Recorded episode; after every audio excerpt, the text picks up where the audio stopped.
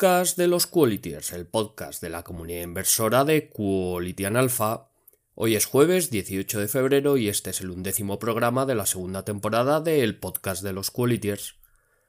En el programa de hoy tenemos con Engocor a Marcos Garrido, un físico que ejerce en el sector sanitario, apasionado del mundo de la inversión y autor del libro Ganar dinero en bolsa. Junto a él daremos un repaso a su libro, a su estilo de inversión y veremos algunas oportunidades. Pero antes de entrar en materia y como no podía ser de otra manera, tenemos una historia que contarles. Y es que el libro Rendimientos del Capital, uno de los imprescindibles en el mundo de la inversión value, recoge una recopilación de cartas históricas de Marathon Asset Management, ordenadas por temáticas y dentro de la sección sobre los asuntos de gestión incluye una carta, la de marzo de 2011, titulada Estrellas del Norte, que dedica a las empresas nórdicas, muchas de ellas altamente apreciadas por nuestros foreros y también por prestigiosos gestores nacionales. Pues bien, en estos tiempos en el que el respeto hacia nuestras empresas y empresarios no pasa por el mejor momento y en los que la estabilidad y seguridad jurídica parece que pasaron a tiempos mejores, Merece la pena rescatar esta carta que discurre sobre el por qué las sociedades cuasi socialistas del norte de Europa, caracterizadas por la elevada presión fiscal y un sistema de bienestar integral, llegaron a convertirse en, y diría yo que a día de hoy continúan siendo, magníficos paraísos del capitalismo empresarial. Y es que, más allá de la buena rentabilidad bursátil, Escandinavia, con una población total que no llega a los 28 millones de habitantes, es cuna de una serie de empresas líderes mundiales en diversas industrias. A buen seguro a todos nuestros oyentes les sonarán compañías como HM, IKEA, MERS, Volvo, Scania e incluso nuestros oyentes viejóvenes también tendrán en mente otras que tuvieron tiempos mejores como Ericsson o Nokia. ¿Y esto por qué? Pues la gente de Marathon nos explica que no solamente por su riqueza en recursos naturales como habitualmente se tiende a pensar, sino también porque han disfrutado de un contexto jurídico y político estable, donde su ética del trabajo, la actitud generalmente colaboradora entre sindicatos y directivos y su apertura geográfica son factores clave en el éxito. Apertura geográfica posiblemente impuesta por su limitada población, pero circunstancia aprovechada para hacer virtud de su necesidad, y conscientes de ello, los gobiernos nórdicos apoyaron activamente los intereses de sus empresas a través de la promoción del comercio, y evitando poner las típicas restricciones comerciales que las agendas políticas exteriores imponen a las empresas de otros países. Esto les permitió empezar a operar con países menos habituales como China ya desde comienzos del siglo XX. No se puede obviar tampoco la enorme calidad de muchos de sus equipos directivos, formados por gente capaz, con un grado de atención supremo y gran capacidad de adaptación, ni tampoco la influencia y estabilidad que proporcionan los grandes grupos accionariales locales. Por tanto, empresas de la zona gozan de ventajas competitivas a largo plazo, asentadas sobre la base de la estabilidad de la titularidad empresarial y de un enfoque estratégico a largo plazo coherente.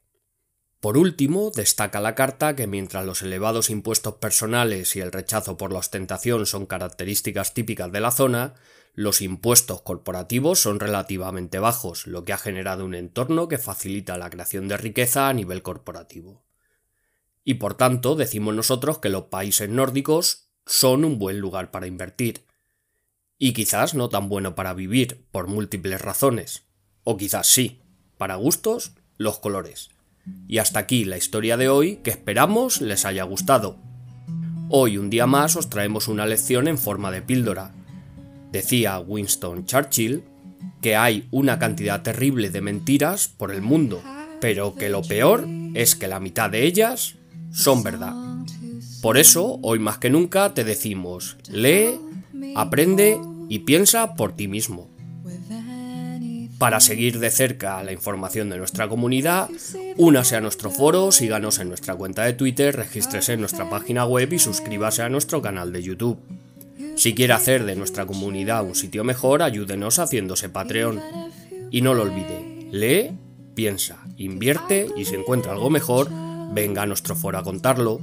Bienvenidos todos dentro del decimosegundo podcast de la segunda temporada de Quality Alpha.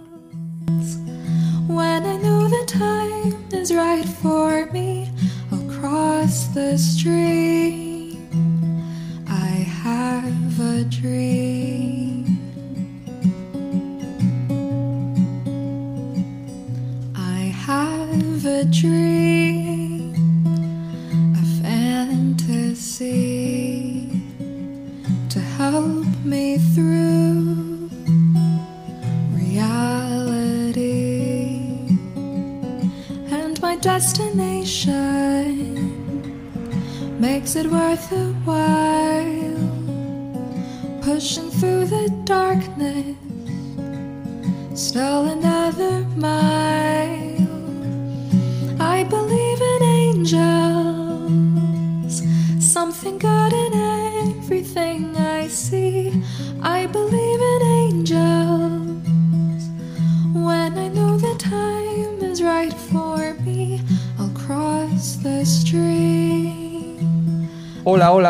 queridos Qualitiers. Estamos aquí reunidos un día más en un nuevo capítulo de nuestro canal, nuestro programa de Quality and Alpha, con Marcos Garrido, que es el autor de un libro que ha salido recientemente, como ganar dinero en bolsa, nos explica gentilmente. ¿eh? El título es Ganar dinero en bolsa, aprende a invertir en los mercados financieros. Y bueno, pues tenemos aquí a Marcos para que nos cuente un poquito más en qué consiste, primero quién es él y en qué consiste un poquito esto de la bolsa. Se puede ganar dinero, si no se puede ganar. Y bueno, en primer lugar, bienvenido, Marco, ¿qué tal? Ah, hola, buenas tardes, ¿qué tal? Gracias por estar aquí con nosotros y bueno, cuéntanos quién es el señor Garrido y cómo le dio por esto de, empezar a invertir en bolsa. Pues eh, actualmente yo, bueno, estudié la, la carrera de físicas y trabajo en un hospital como especialista, porque yo de en el bachillerato ya me gustaba bastante la economía, pero también me gustaba mucho la matemática, la física. Entonces me decidí por estudiar la, la carrera de físicas y de vez en cuando pues hablaba con amigos que trabajaban en la banca sobre inversiones, sobre el análisis técnico, me interesaba mucho, como me gusta mucho el análisis matemático, pues me interesaba por el chartismo, todo lo relacionado más desde el punto de vista técnico. Un clásico, ¿no? Le- empezamos ahí con el análisis Sí. técnico, el hombro cabeza a hombro y el murciélago invertido. Sí, sí, todo la- el chartismo. Ahí creo que la mayoría empieza por ahí. Después, claro, después evidentemente la lógica en las inversiones no la veo yo por ahí. Puedes ver un punto de entrada, un punto de salida, ¿vale? Porque puedes conocer un soporte clave, un... pero realmente el- una inversión la veo yo haciendo un análisis fundamental de- del negocio. Porque eso, Marco, perdona, sobre, ¿sobre qué año me estás hablando cuando empezaste? Al principio, yo, Yo la- acuerdo, Sí, al principio del 2000, la verdad es que casi todos los libros que se encontraban, no, no teníamos Amazon como ahora, y los libros que podía encontrar uno en cualquier librería o en el corte inglés solían ser de, de análisis técnicos, ¿no? Y, y sobre todo, sí. por ejemplo, encontrar un libro en inglés pues era prácticamente imposible y traducido todavía, todavía más. Sí, sí, sí, había muy poco. También lo que veía era eh, en internet, pues algún fichero, algún docu- un documento, mm. pero realmente yo no profundicé hasta el 2012, que era cuando ya me decidí realmente a estudiar por mi cuenta más a fondo sobre análisis técnico, pero sobre todo fundamental. A lo primero era un poco viendo, pero yo realmente hasta que no terminé mi licenciatura y después la especialidad, porque hice después una especialidad después de física, que es radiofísica, y entonces, pues hasta que no terminé, no fue cuando ya me dediqué, sobre el 2012, los primeros libros ya en serio de... Me compraba un libro, me leía otro. Bueno, el recuerdo el primero que me leí fue el de Peter Lynch, de Un paso por delante de Wall Street. Después ya pues lo terminaba, me compraba otro. eh, de Warren Buffett me leí muchos libros, de John Glenblanc. Y así fui, ido aprendiendo poco a poco. Y las primeras compras, pues las realicé en el 2012, en el mercado español. Empecé por el IBE, ya fui un poquito comprando también el mercado continuo y en el, en el MAP, mercado alternativo bursátil. Me gustaban a mí las pequeñas empresas, descubrí así pequeños nichos de mercado en el 2012, 2013, 2014 Ahí salieron bastantes compañías a cotizar. Bueno, muchas de ellas han sido hoy día buenas empresas, como por ejemplo Ibercom, Más Móvil, que hoy día era Más Móvil, que fue Opada. Recuerdo también Altia Consultores, que es una gallega de software. Sí, recuerdo. Esta también se ha revalorizado muy bien. Yo tuve acciones, varios años estuve con ella. Después también había varios fraudes. Bueno, estuvo el caso GoWex. GoWex, bueno, Pescanova también, sin ir más lejos. Sí, sí, también. GoWex Banco, Banco Popular. Sí, también. Era la Champions League de la economía. Sí, sí, también.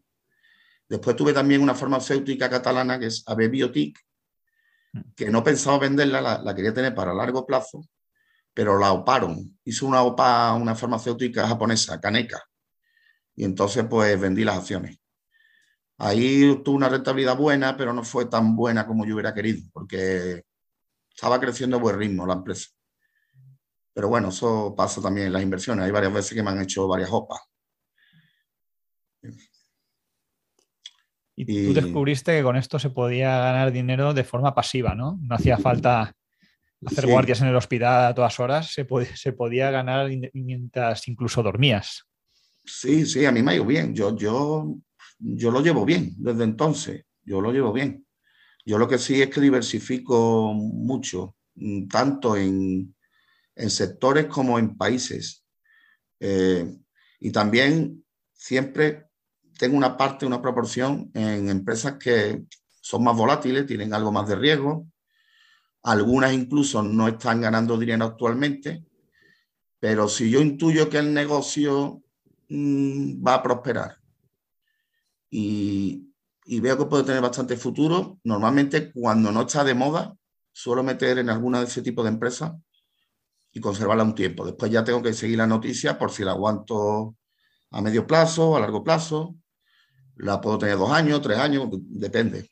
¿Hablas de empresas cíclicas o de alguna en concreto que en un momento determinado está infravalorada? Mm, pues de los dos casos, mm, la mayoría cíclica, sobre todo en mineras. Mineras, por ejemplo, estaba pensando en automoción. Yo no sé si en la automoción ahí te has metido o qué. No, en automoción no me he metido. Estoy ahora mismo en semiconductores, que semiconductores también tiene un carácter cíclico, pero, pero en automoción directo no. Lo que sí he tenido muchas empresas son mineras. De, vamos, yo actualmente tengo varias, me quedé con algunas desde el 2015, conservo, bueno, hoy día se llama Alkane Limited, que empezó como Galaxy Resource, que es una minera de litio de Australia, después se, fusionó con Oro Cobre y ahora ha cambiado el nombre y es Adkane. Después hay otra también que es Neometal, que es otra también australiana, que también las conservo de 2015. Bueno, y tengo rentabilidades del 400 al 500, porque la verdad que aunque el litio es cíclico, pero es un ciclo largo. Lo que hubo fue una caída en el año 2017-16 porque se incentivó mucho los precios por China, pero el gobierno chino cortó un poco los incentivos para el coche eléctrico, entonces cayó un poco la demanda y bajaron los precios y las cotizaciones estaban un poco infladas. Entonces yo tenía muchas, algunas las vendí, mm, los beneficios los reinvertí en otras empresas, pero después hubo varias como esta, como Arkane o Neometal, en las cuales me mantuve y todavía las, conservo. Oye, ¿cómo haces para vender una acción que le ganas el 400 o el 500%, pasar por Hacienda y continuar con vida? Porque claro, pues, ganas 400, pues ahí el 21 o el 25% se va para el fisco. Sí, sí. La capacidad de reinversión te baja bastante. Sí, lo que, lo que, lo que, lo que ocurre es que yo, mm, cuando llega a final de año, mm, reajusto la cartera. Entonces, mm, miro los beneficios que he tenido de las ventas y miro las que llevo en pérdida y analizo si alguna de las que llevo en pérdida no me interesa conservarla, porque a lo mejor veo que el negocio no lo veo muy claro que vaya a prosperar, o que las cuentas no me están gustando, o cualquier otro motivo, pues entonces vendo la que tengo en pérdida y, compenso con beneficio. Entonces, dependiendo del año, pues tampoco ha sido una barbaridad lo que he declarado. Han sido 20.000, 30.000, 10.000. ¿Qué ocurre? Que me mantengo con la ganadora. Entonces yo hay muchos valores que tengo en cartera que los tengo de 2015, 2017, 2018 Y ahí sí tengo una revalorización de un 400, un 500, pero no las he, no las he vendido. Yo he vendido más las de medio plazo o las que han sido de alto crecimiento, se ha puesto muy sobrevalorada. Después la que más salió mal en pérdida también la he vendido. Entonces voy haciendo un ajuste. Y me voy quedando con ganadora y con liquidez. Y voy viendo oportunidades. Y más o menos esa es mi estrategia. Ahí te quería, bueno, interesante lo de al final de año hacer una recopilación, vender y acumular liquidez para el siguiente. Lo de las mineras que has comentado, es verdad que el litio ha subido mucho, ¿no? Por la demanda, supongo, para las baterías. para las baterías de coche eléctrico. Pero luego lo que yo tengo entendido es que las empresas mineras tampoco es que estén ligadas 100% a la propia materia en prima, sí, ¿no? Sino no hay, digamos, una correlación directa. Mm, la mayoría de las veces, en el corto plazo sí, ¿eh? cuando la materia prima está subiendo en el corto plazo, las acciones suben en el corto plazo. Hmm. Pero ya en medio plazo puede variar, realmente es otra empresa también, porque tienes que ver también si está financiada, si no está financiada, si tiene mucho cash, no tiene cash la minera, la, la cantidad de, de, producción si va aumentando o no va aumentando, porque al fin y al cabo se comporta como una empresa. Porque hay muchas mineras que tienen unas altas reservas, alto grado, pero si, por, por, ejemplo, ahora con el COVID se han frenado mucho la producción por los motivos de seguridad, por algunas han empezado a producir menos de lo esperado, pues también te baja la cotización, incluso si la materia prima sube. Eso en el medio plazo sí suele ocurrir. En el corto plazo mm, yo veo bastante correlación de materia prima con subida de la acción. Pero después tenemos que analizar también como que es una empresa más. Y hay que ver también un poco los números. Y luego sobre las ganadoras, estas que has comentado, las winners que nos gustan tanto, en Quality Alpha, ¿alguna que destaques, no sé, del sector lujo o algún otro que nos guste o que conozcamos todos? A mí, me, a mí me gusta mucho L'Oreal, me gusta mucho Hermes y Steel Launder, pero las he visto siempre cotizando a PER por encima de 30 veces. Me ha parecido para mí caro comprar esos precios. Es que no suelo comprar. Fíjate, siguen caras, ¿eh? siguen caras. Sí, sí. Yo he comprado algunas empresas que tienen un precio respecto a beneficio de 30 35 veces, pero tiene que ser que yo vea que crezcan a un ritmo de por lo menos un 25 o un 30%. Que yo vea trimestre, trimestre, varios trimestres, o incluso un año, dos años, que estén creciendo a ese ritmo y yo crea que la empresa puede seguir creciendo a ese ritmo. Vamos, hemos visto muchos casos de empresas que se pegan 8 o 10 años creciendo a un 20 anual, un 25. Mira, Amazon, el tamaño que tiene. Claro, claro, es como el ratio PEC de Peter Lynn. Eso es verdad que lo he comprobado yo en muchas empresas. Si tú el PER lo divides por la tasa de crecimiento, tú puedes estar dispuesto a pagar uno, un PEC uno, un poco más de uno. Y he visto muchos ejemplos de, de empresas que mereció la pena, la pena pagar eso. Pero claro, tenemos que ser, estar cautos ahí, porque claro, como paguemos demasiado y no cumple las expectativas, ya sabemos que la corrección que viene. Graham tenía una formulita también, ¿no? Más o menos, que venía a decir que si, por ejemplo, una empresa ya estable de bajo crecimiento pagabas un PER 15, pues a lo mejor una empresa que creciera un 20% podías pagar un PER, pues 15 más 20, 35. Y que eso más o menos, sin ser una regla mnemotécnica eh, o exacta, pues podría podría ser una forma de valorarla, ¿no? Es decir, bueno, está per 30-40, pero si crece al 20-30%, pues puede ser una, empresa que me dé buenos rendimientos. Sí, sí, sí. Sí, sí, yo tengo algunas, sí, sí, algunas yo las compro, pero son pocas. Porque tengo que ver que. Ahora, por ejemplo, mm, estoy esperando hace un tiempo ya, bueno, estoy esperando varias. Una que me encanta porque le veo el potente efecto red que tiene como ventaja competitiva es Etsy. Sí es como el Amazon, pero de vintage, de, eh, es artesanal. No sé si conoce la empresa Etsy. Pues la verdad que me suena mucho. Yo creo que la he pues visto en algún momento. La tengo también analizada aquí en el libro. La tengo en el capítulo, lo tendría que mirar ahora. Bueno, es una empresa que le veo bastante, bastante recorrido. Y ahora mismo está cotizando, claro, con la, ha corregido un poco las tecnológicas en estos días, y se está acercando a un precio que ya estoy a punto de poder entrar, porque ahora mismo, según mis cálculos, está un PER 35. Pero la empresa ha crecido los últimos trimestres, si no recuerdo, el crecimiento en ingreso creo que fue de, triple dígito. Creo que fue. 110, un 120. Tendría que recordar un poco. Pero esa, por ejemplo, me encanta. Pero bueno, incluso en esos casos, estoy esperando para intentar no pagar más de un PER por encima de 30, 35 veces. Sí que me suena mucho haberla visto. Es un e-commerce también, lo que tú dices de productos artesanos y decorativos. Sí, sí. sí, es, un, es, un, buen nicho de mercado. Sí, y uno de los directivos, el que la fundó fue un directivo de Amazon. No recuerdo el nombre ahora mismo, pero fue un directivo de Amazon. Esa empresa me gusta bastante. Bueno, de, los temas de dispositivos médicos, que ahí más o menos soy yo experto en el tema ese. Nosotros trabajamos con equipos de médicos, sobre todo de radioterapia, radiodiagnóstico, medicina nuclear. Pues claro, como yo conozco el sector ese, ahí hay algunas empresas que tienen mucho potencial.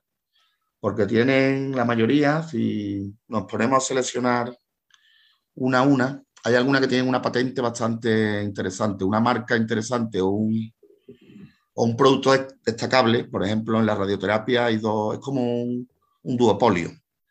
Los equipos para tratamiento radioterapéutico se lo lleva al mercado dos empresas. Una es sueca, se llama Electa, y otra es Varian Medical System, que es americana. Se las comento también en el libro. Y después hay otras más pequeñitas que tienen alguna innovación que le hacen tener también esa ventaja competitiva. Por ejemplo, yo he entrado hace poco en una empresa de alto crecimiento que se llama Inmode, que tiene eh, una patente muy interesante, que es que se dedica al tema de la, de la liposucción y, es de estética, claro, es de... Estoy viendo, es estética, israelita, ¿no? Inmode. Israelita, israelita, pero es no invasiva la técnica, es por radiofrecuencia y está ahora mismo expandiéndose bastante bien. Además, los márgenes son fabulosos, porque también me gusta, claro, una empresa que tenga un unos márgenes unos márgenes brutos de Empresas con, con, márgenes altos, no como Telefónica, ¿no? No, no, claro. No, no, claro, me gusta, claro. Márgenes altos y retorno del capital empleado también alto. Me gusta mucho, en verdad, tengo muchas acciones que siguen la filosofía de Joel Grenblanc. Que compres barato, una empresa que esté castigada, pero con buenos retornos y no cotice cara que me gusta mucho esa filosofía también. Después también me gusta mm, empresas de alto crecimiento.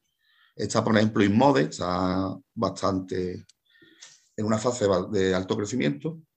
Y he aprovechado ahora que con la corrección de esta última semana del mercado tecnológico, la he podido comprar. La he comprado hace muy poco tiempo. Sí, estoy viendo que ha bajado pues un 51% la de Inmode. Sí, sí, sí. Y, esa empresa es, vamos, yo le veo un futuro increíble. Ha subido un montón en los últimos, yo la llevaba siguiendo casi dos años. Claro, pero es que siempre la veía cara, porque recuerdo cuando cotizaba antes de un, de un split que hizo, cotizaba 40, que creo que serían a 160, creo que fue un split 4 por 1. Bueno, una barbaridad. Y, y, la vi cara, la vi cara, la vi cara. La he seguido, la he seguido. Ahora con la corrección, y los últimos informes me decidió entrar, porque entré a PER 20, 25, 27. ¿Y a cuánto dices que crece?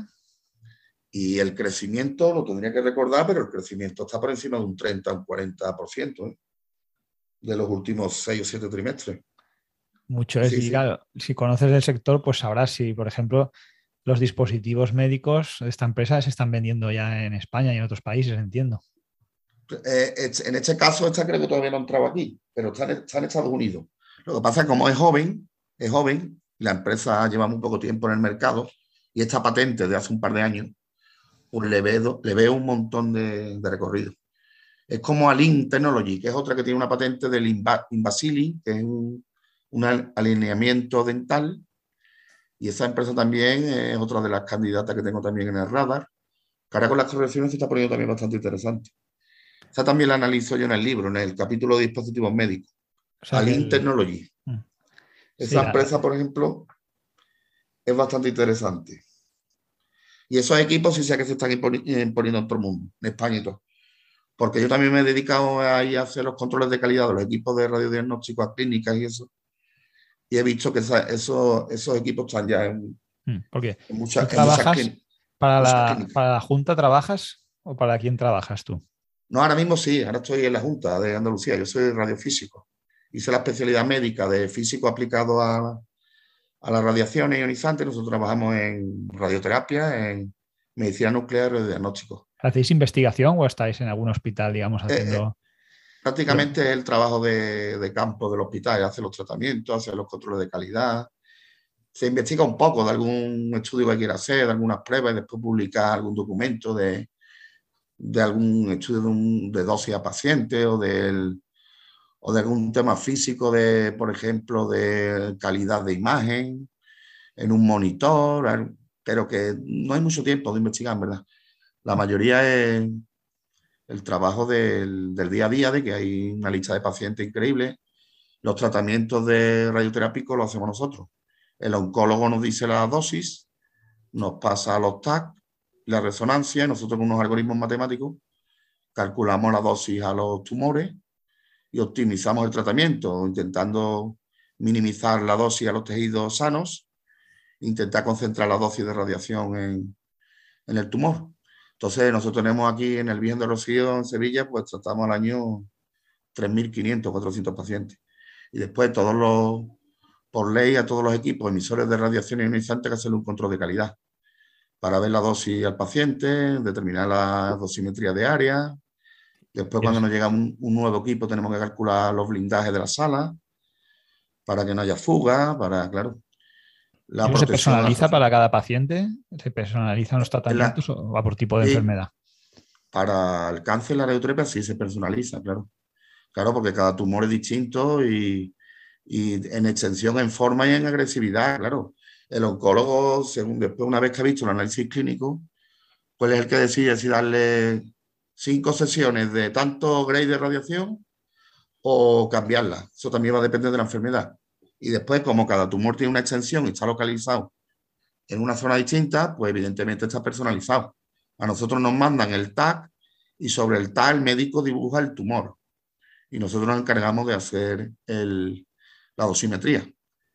Tenemos que pintar los órganos de riesgo también, si está al lado del corazón, de los pulmones, de la próstata, de pues también lo tenemos que tener en cuenta, claro. Muy interesante. Y además es algo que, no sé si por suerte o por desgracia, pero va más, ¿no? Este tipo de tratamientos con el envejecimiento de la población y, presuntamente, pues supongo que la técnica irá avanzando y mejorando. Sí, sí, sí, sí, claro, claro. Eso tiene un avance increíble, eso tiene un avance en los últimos 50 años espectacular el, primer equipo emisor de radiación era una bomba de cobalto 60. Eso era una pastilla del elemento radiactivo cobalto 60 que emite una única energía, además que una energía muy baja, poco más de un mes. Y entonces, claro, no, no podías profundizar eh, ni, ni conformar dosis como hoy día, porque hoy día, claro, los aceleradores de partículas te emiten a varias energías y te pueden variar el haz y la colimación del haz. ¿Y qué ocurre también? Que la imagen, por el, vamos, el avance que ha habido en, la, en, el diagnóstico por imagen, pues no es el que había antes, porque antes eran con placas, no existía el TAC. Después ya, aparte del TAC, se complementa con la resonancia magnética, que podemos determinar en tejido sano pequeñas, las pequeñas lesiones. Está también el PEC-TAC, que se ve cuando una persona tiene captación, puede ver si ha tenido indicios de metástasis o no. Entonces, con todas estas técnicas de diagnóstico, el médico te puede determinar perfectamente más la zona tumoral. Hay más precisión, tanto en el diagnóstico como en el tratamiento. Por el tratamiento también, al tener una máquina que emita distintas energías con haces más colimado, pues también nos ha hecho mejorar muchísimo el tratamiento. Ahora hay también otra, las últimas técnicas ya, incluso tienen en cuenta la respiración, el gating. Tú tienes el ciclo respiratorio del paciente y puedes radiar en el momento del mismo punto del ciclo respiratorio. Y ahí también te, es muy típico para los cánceres de pulmón, porque ahí te evita radiar pulmón sano. Intentas concentrar más la radiación en el tumor.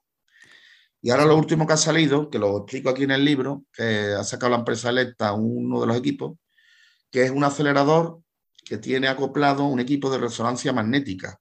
Entonces, en tiempo real, estás viendo el movimiento del tumor con alta definición, porque la resonancia magnética para tejido, eh, tejido blando se ve muchísimo más que un escáner, un TAC. Entonces vas combinando la resolución y el movimiento de la resonancia con el tratamiento. Es, que es, como, es como un acelerador de electrones con un equipo de resonancia acoplado. Es el sistema UNIT del ECTA.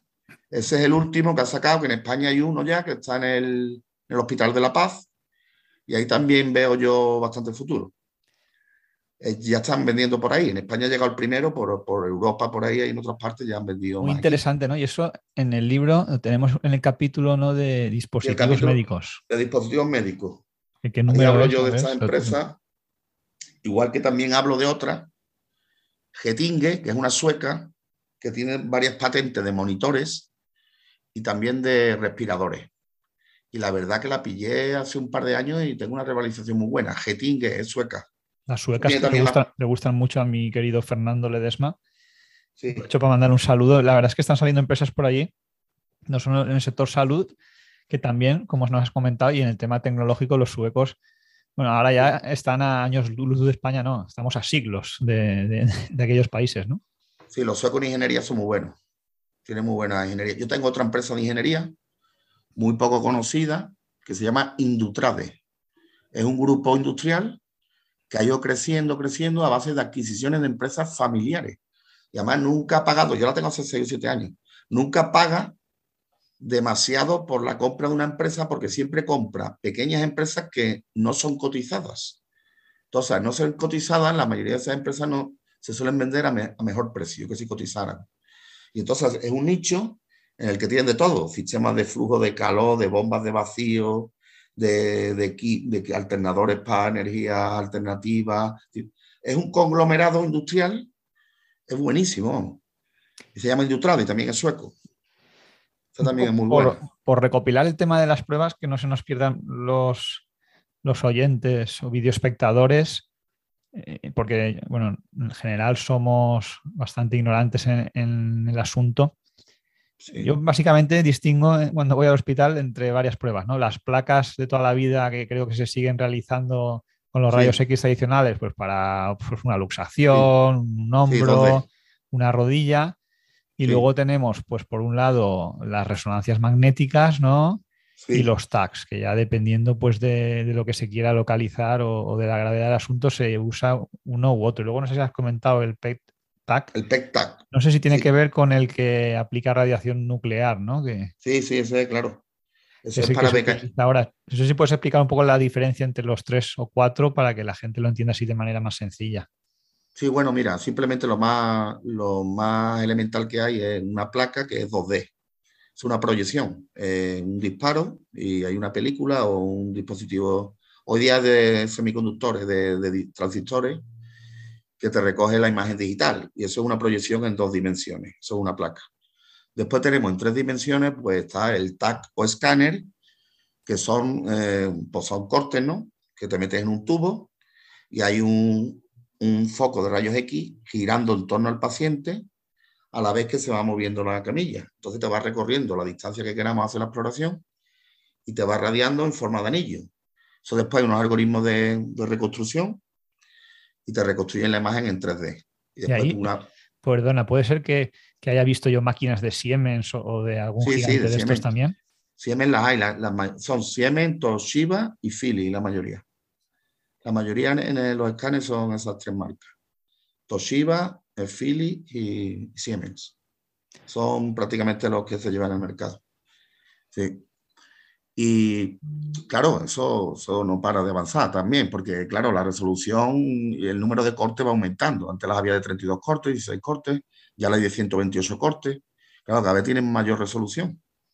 Pero después, eh, esto no, después hay, hay, tipos de lesiones que no se ven con los rayos X, porque claro, el fenómeno de, de la calidad de imagen de rayos X mm, son unos fenómenos físicos bueno, que se llama efecto fotoeléctrico principalmente, que lo que hace es que los tejidos que tienen densidad más alta, como el hueso, esos se suelen ver bien con los rayos X, por eso nosotros vemos un color muy blanco, ¿no? Sí. A, un hueso, pero sin embargo en tejido blando, como las densidades son muy parecidas, ahí no se distinguen pequeñas lesiones con los rayos X. Por eso ahí tenemos que optar por una resonancia magnética, nuclear, RMN.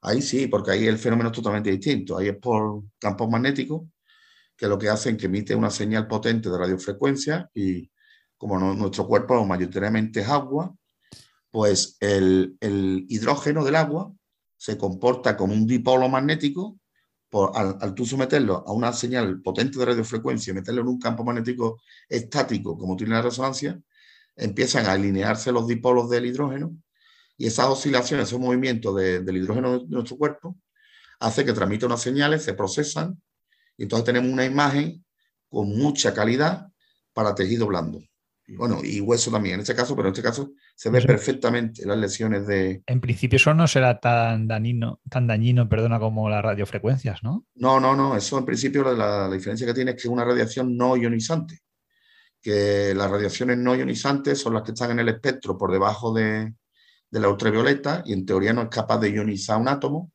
entonces no debería de provocarte una mutación celular. Pues claro, las que son peligrosas por la probabilidad de aparición de un cáncer son las radiaciones ionizantes, que eso sí son los equipos de rayos X y los escáneres. Pero la resonancia magnética no. La resonancia magnética está en una frecuencia mucho mayor que en microondas y eso no es ionizante. Eso ahí está estudiado, se está estudiando el tema, los efectos que podría tener, porque a largo plazo todavía no se sabe si tú te sometieras a muchas secciones de resonancia, algún efecto, pero vamos, hasta hoy día lo único que se sabe es que un calentamiento al agitar los átomos tuyos y oscilar los dipolos del hidrógeno, lo que, lo que provoca es un calentamiento. claro, es como una disipación de energía en el organismo, pero no es capaz de ionizar un átomo. Hmm. Y después tenemos otra técnica que es el PET-TAC. Bueno, el PET-TAC es eh, la combinación de un TAC, que es un escáner de antes, el mismo, de un anillo, que es rayos X, pero lo combinamos con un PET. Y un PET, eh, eh, bueno, significa tomografía por emisión de positrones. Lo que se hace es que se le da un isótopo radioactivo a un paciente. Entonces, normalmente, flu, mm, bueno, hay varios. Es un emisor de positrón, que es la antipartícula del electrón. Entonces, cuando tú te tomas el emisor, tú empiezas a desprender positrones, te meten en una cámara, que es la, eh, el detector que tiene el, el y de ahí van detectando la salida desde donde ha captado, porque normalmente se utiliza para cuando hay un cáncer, para saber el estadio del cáncer. El estadio es eh, lo avance, eh, la diseminación que ha tenido y el avance que está. Entonces, cuando se le mete el isótopo radioactivo, normalmente a una glucosa que absorbida por un tumor, ese isótopo se va a ir al tumor y desde el tumor va a empezar a disparar los positrones. Entonces, con un sistema en anillo, que es unos detectores, van acá a detectar cada aniquilación de positrón con su antipartícula. Y eso nos va a determinar, mediante un algoritmo, la forma del tumor. Entonces se utiliza mucho para ver si hay metástasis o no hay metástasis y para delimitar mejor la, el tumor. Entonces, claro, ese sí es radiactivo porque tiene la parte bueno, que es, ionizante, por supuesto, es ionizante del isótopo que te mete, que, es del rango de, radiación ionizante de 500 KEF a 1000 KEF, y bueno, y, el equipo de radiodiagnóstico es kiloelectronvoltio, que es radiación ionizante. Son rayos X ionizantes. Estos son así básicamente una, la diferencia de uno con otro. Pues muy interesante. Bueno, y por volver un poquito al tema de las acciones también, que es lo que nos gustan. Sí, claro. Muy interesante, pues, eh, que conozcas el sector, ¿no? Y que además puedas invertir en él, es lo que llamamos un poquito, pues, eh, diría que es algo de skin de game, pero también aprovechar ese conocimiento, ¿no? Que eso tiene mucho sentido. Sí. Bien, has hablado antes de diversificar, que te gusta, eres un amante de la diversificación, no sé en cuántas posiciones eh, crees que o está en tu cartera más o menos. Yo ahora mismo, yo ahora mismo tengo unas 70 acciones. 70 acciones. Yo empecé con menos, claro, evidentemente. Empecé poco a poco. En el 2012 abrí posiciones en 3 o 4. Después fui ampliando, fui ampliando. Y bueno, eh, me gusta mucho el criterio de Kelly. Según la experiencia que tenga cada inversor, puede hacer una diversificación más o menos. Pero usando el criterio de Kelly para un inversor con cierta experiencia, te recomiendan que tenga por lo menos 20 acciones yo creo que una cartera buena es de 20 a 40 acciones. Sí, normalmente, por ejemplo, carteras como la de Terry Smith, pues unos 30. Buffett también tiene más. Lo que pasa es que Buffett al final la mitad es Apple, ¿no? Entonces no sabes hasta qué punto la diversificación sí, sí, bueno o no. Claro, hay algún, la mayoría, algo. Claro, Buffett y Pabrai también, no sé si conoce Moniz Pabrai. Sí, hombre, claro. Suelen tenerlo concentrado, es verdad que concentra la mayoría en cuatro y después tienen pequeñas participaciones muchas. Hombre, no sé, yo prefiero tener más, porque veo menos riesgo yo, porque si a mí la mayoría me van bien, porque la verdad que perdedoras me salen no muchas, a lo mejor me sale como máximo dos o tres de diez. Entonces a mí, si me sale una perdedora que me he equivocado y la veo muy mal y la vendo, mm, como un 70% me van bien, no noto yo una gran bajada. Si yo tuviera cuatro... Por hablar un poquito en cristiano o en román paladino, el, criterio de Kelly lo utilizas de alguna manera para equilibrar la cartera, ponderar, que no haya a lo mejor una que pondere mucho más que otras, es decir, o mantienes a lo mejor, no sé, un, un 2% en cada una, un 1 un 2%, o alguna incluso llegas al 10%. Claro, en alguna un poco más, claro, según la experiencia, claro, según el sector, según la experiencia. Claro, yo, yo también tengo un, un background de, unos años entonces es más o menos el criterio de aciertos y pérdidas que tengo. Entonces tú aplicas la fórmula de probabilidad de Kelly y a mí a lo mejor no me sale que tenga que tener 70, por supuesto que no. A lo mejor con 30 40. Pero ¿qué ocurre? Que como a mí me ha ido bien diversificando mucho, porque cuando veo que una me sale mal, me supone muy poco porcentaje de, de la pérdida respecto al neto total de mi cartera, pues prefiero hacer eso. También lo hago porque a mí me gusta investigar en pequeñas empresas y siempre veo alguna que me gusta. Entonces digo, bueno, pues voy a meter aquí un 2%. Ahora voy a meter otro 2%. Y esas empresas se descubren y, normalmente tú no las ves por ahí porque ni un fondo la tiene, porque normalmente no tiene un tamaño, no tiene la liquidez para que entre un fondo, son desconocidas y sin embargo hay muchas veces que encuentras una de esas y te da mucha rentabilidad. Yo hace poco descubrí, por ejemplo, un astillero italiano He entrado en él hace un año, va súper bien, San Lorenzo se llama. Y fue investigando en, en empresas de lujo, claro, como vi ahora que estaba aumentando también al principio de la pandemia la venta de yates, entonces este astillero se dedica a hacer varias gamas de yates de lujo y me gustó mucho su número, me gustó, yo no la conocía. Y entré en ella, igual que Inmode, Inmode no la conocía, pero me puse a investigar en disposición médico tal, por la web, ya hice una selección que vi varias, ya me puse un poco a profundizar en sus cuentas. Digo, ah, ahora me gusta esta y la veo con nuestra cara. La voy a comprar. Y así voy construyendo la cartera y en algún momento puedo tener hasta 80 empresas. Después a lo mejor hago varias ventas de algunas y me puedo quedar con 60. Pero que normalmente tengo, en los últimos años tengo entre 60 y 80 empresas.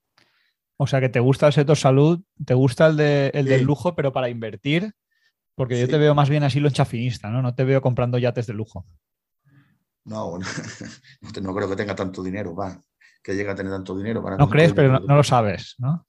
Igual en la cuenta del banco engaña. No, ya, pero no creo yo. Si tuviera el dinero para un yate, no creo que, no sería lo propio gastarlo en el yate, evidentemente. No, no sería buen negocio, no sería buen negocio. Una pregunta también que quería hacerte es, por ejemplo, si tuvieras que elegir una, una empresa o si quieres, un, solo, si solo pudieras comprar una, ¿cuál sería? ¿Por qué? O, si fuera un sector que te guste más o tienes alguna predilección o, eres diversificador puro y duro tú. si tuviera que comprar una única empresa, mm, mm, me, lo vería complicado. Mm, podría ser Evidentemente, si yo fuera un directivo de la empresa y conozco de dentro bien la empresa, conozco perfectamente las cuentas de la empresa y los proyectos que tiene, en ese caso sí, o tuviera una información privilegiada muy buena de la empresa, supiera que la empresa no, no tiene una probabilidad muy pequeña de, de afrontarse a un problema grave y Ahí te tengo que decir que muchas veces ni los directivos saben lo que va a pasar, ¿no? La incertidumbre a veces es mayor estando dentro que desde fuera te lees el balance y piensas que sabes más que, que está dentro. Pero, pero eh, la incertidumbre siempre está. Yo creo que lo, que protege a una empresa es pues la capacidad de fijación de precios y lo más importante es el poder de marca que tenga ¿no? creado. Eso es lo más difícil de destruir. No, claro, claro. Sí.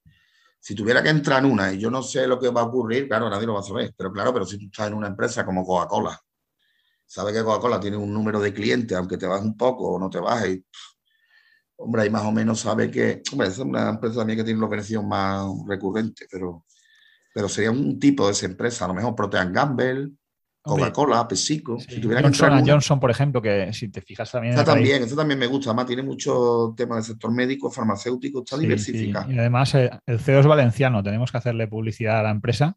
Ajá, ah, verdad, verdad, Es valenciano, Joaquín Duato, eh, vecino y no diría amigo, pero bueno, conocido. Ah, pues esa también, esa también la tengo yo estudiada aquí, la analizo en el libro, en el, en el capítulo de dispositivos médicos eh, analizo yo Johnson Johnson. A mí me gusta Johnson Johnson. ¿eh? no la tengo en cartera, la verdad que no la tengo, por no, he querido pagar hasta ahora. Eh, ha habido momentos en que podías comprarla con un 3-4% de dividendo y una empresa como Johnson Johnson, que todavía crece aunque sea poquito, pero que luego tiene una, la mayor calidad crediticia, ¿no? incluso que el bono americano, Solo hay dos empresas triple A, ¿no? que son Johnson Johnson y Microsoft, pues ahí es una inversión. Yo considero, por ejemplo, para tener a veces liquidez, mejor en Johnson Johnson. Esa me gusta a mí también, sí, sí. Aparte es aristócrata del dividendo, sí. Pero bueno, no me has respondido a cuál te quedabas tú. Pues complicado, pero bueno. No sé si Johnson Johnson o Coca-Cola o Protein Gamble una... ¿Dividenderas o simplemente por imagen? Sería más dividendera. Yo si me tuviera que quedar con una, no creo que optara por el alto crecimiento, porque es muy arriesgado. Es que en una solo... Bueno, también depende del dinero que metiera en una, claro. Si meto en una un poquito nomás, me da igual. No, hombre, pero hablamos, imagínate una cantidad por lo menos 100.000 euros. Si metes sí, lo que yo tuviera. para euros te da lo mismo. No, claro, claro. no, si yo tengo para invertir 100.000 euros, digo, lo tengo que meter todo en una. Pues Coca-Cola o PepsiCo o Protein PepsiCo, me gusta más a mí ahora que Coca-Cola. Le veo más crecimiento y pese a que lógicamente en las, en las bebidas azucaradas no es tan potente, pero luego tiene, pues en los snacks es la primera mundial, ¿no? Claro, claro. Lo que pasa también, cuando tiene mucho cae, van comprando otras empresas de alimentación, pues está así. Esa empresa no está mal. Yo tengo algunas, sí, ¿eh? también. Tengo también una cadena de. Es de, bueno, es defensiva, ¿no? No sé si conoces Dollar General una cadena de supermercados estadounidense. Sí. Ahora tengo ya hace varios años, va muy bien también, están creciendo muy bien. Esta de la defensiva, yo tengo alguna defensiva también. Tengo alguna. porque esta es de los retailers tradicional, no sé si lo que aquí llamábamos todo a 100, que no son todo a 100, pero de un poco... Sí, parecido, pero tiene marcas propias, tiene, sí, es más potente, claro, claro. Ahora han entrado en el tema de la comida también de verduras y sí, además mm, tienen un plan de expansión muy bueno en los próximos años. Sí. Hay un negocio, por ejemplo, que es muy bueno, que no, yo no he visto ninguna cotizada, pero si conocéis en España el negocio de Alehop, que son las tiendas estas de compra, no sé si impulsiva o compulsiva, que tienen la vaca en la puerta, ¿eh? y los daneses tienen una, bueno, lo de Alehop es una copia de una tienda danesa que se llama Tiger, que también está por ahí, y esos son negocios con márgenes superiores al 60%. Son una... no, pues eso no, eso no las conozco yo, eso no la conozco yo. Pero no cotizan, ¿eh? Ah, vale, vale. No he visto ninguna que cotice. Pero, por ejemplo, una, una empresa, por ejemplo, que está facturando 100 millones y estás hablando en España de más de 30 millones de beneficio, vendiendo baratijas de China. Oh, sí, pues sí, es bastante rentable. Eso me ha pasado alguna vez, que he visto alguna empresa, me ha interesado mucho y he supuesto que los márgenes son increíbles, pero después no ha cotizado. Por ejemplo, Lego, Lego. ¿Conoce los juguetes Lego, ¿Quién no conoce Lego? Lego es una Si hablamos de mode, ¿eh? hablamos de mode o de ventaja competitiva, yo me viene a la cabeza McDonald's, Disney, Coca-Cola, bueno, ahora Apple, Lego es una empresa que si cotizara, pues, de hecho los Legos, tenemos un, hilo ahí en, en Quality en Alpha que hablan de los Legos y ha habido Legos que se han revalorizado un 20% anual desde que los sacaron. Los Legos estos tipo Star Wars que valen mil euros. Sí, sí. Y hay gente que los vende en eBay, eh, pues pasados unos años, y a lo mejor los vende al doble o al triple de precio. Y de incluso, pero vamos, además que es un negocio. Fíjate que el Lego, eh, lo fácil que es copiarlo, ¿no? Los bloques esos de plástico. Pues no, es que nadie lo haya copiado, es que ni la competencia ha desaparecido, ¿no? Los, Tente que había antiguamente y no hay, no hay Legos de China que les hagan la competencia. Ya, ya, ya. Sí. Increíble. Es, es, un caso, a mí, yo te digo, si saliera a cotizar, hombre, por un, que no saliera por un trillón como Tesla, pero por una cantidad razonable compraría sin pensarlo. Sí, sí, a mí me gusta mucho. Lo que pasa es que no creo que salga. Como Mercadona, ¿no? Mercadona también está muy bien gestionada, pero... Mercadona sí, lo que, habría que ver ahí si pudiera crecer fuera de España, ¿no? Para...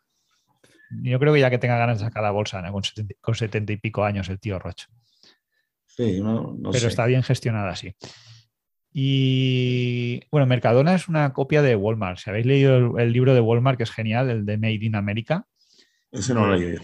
El, Sam Walton, que era el fundador, cuenta la historia de Walmart en Made in America.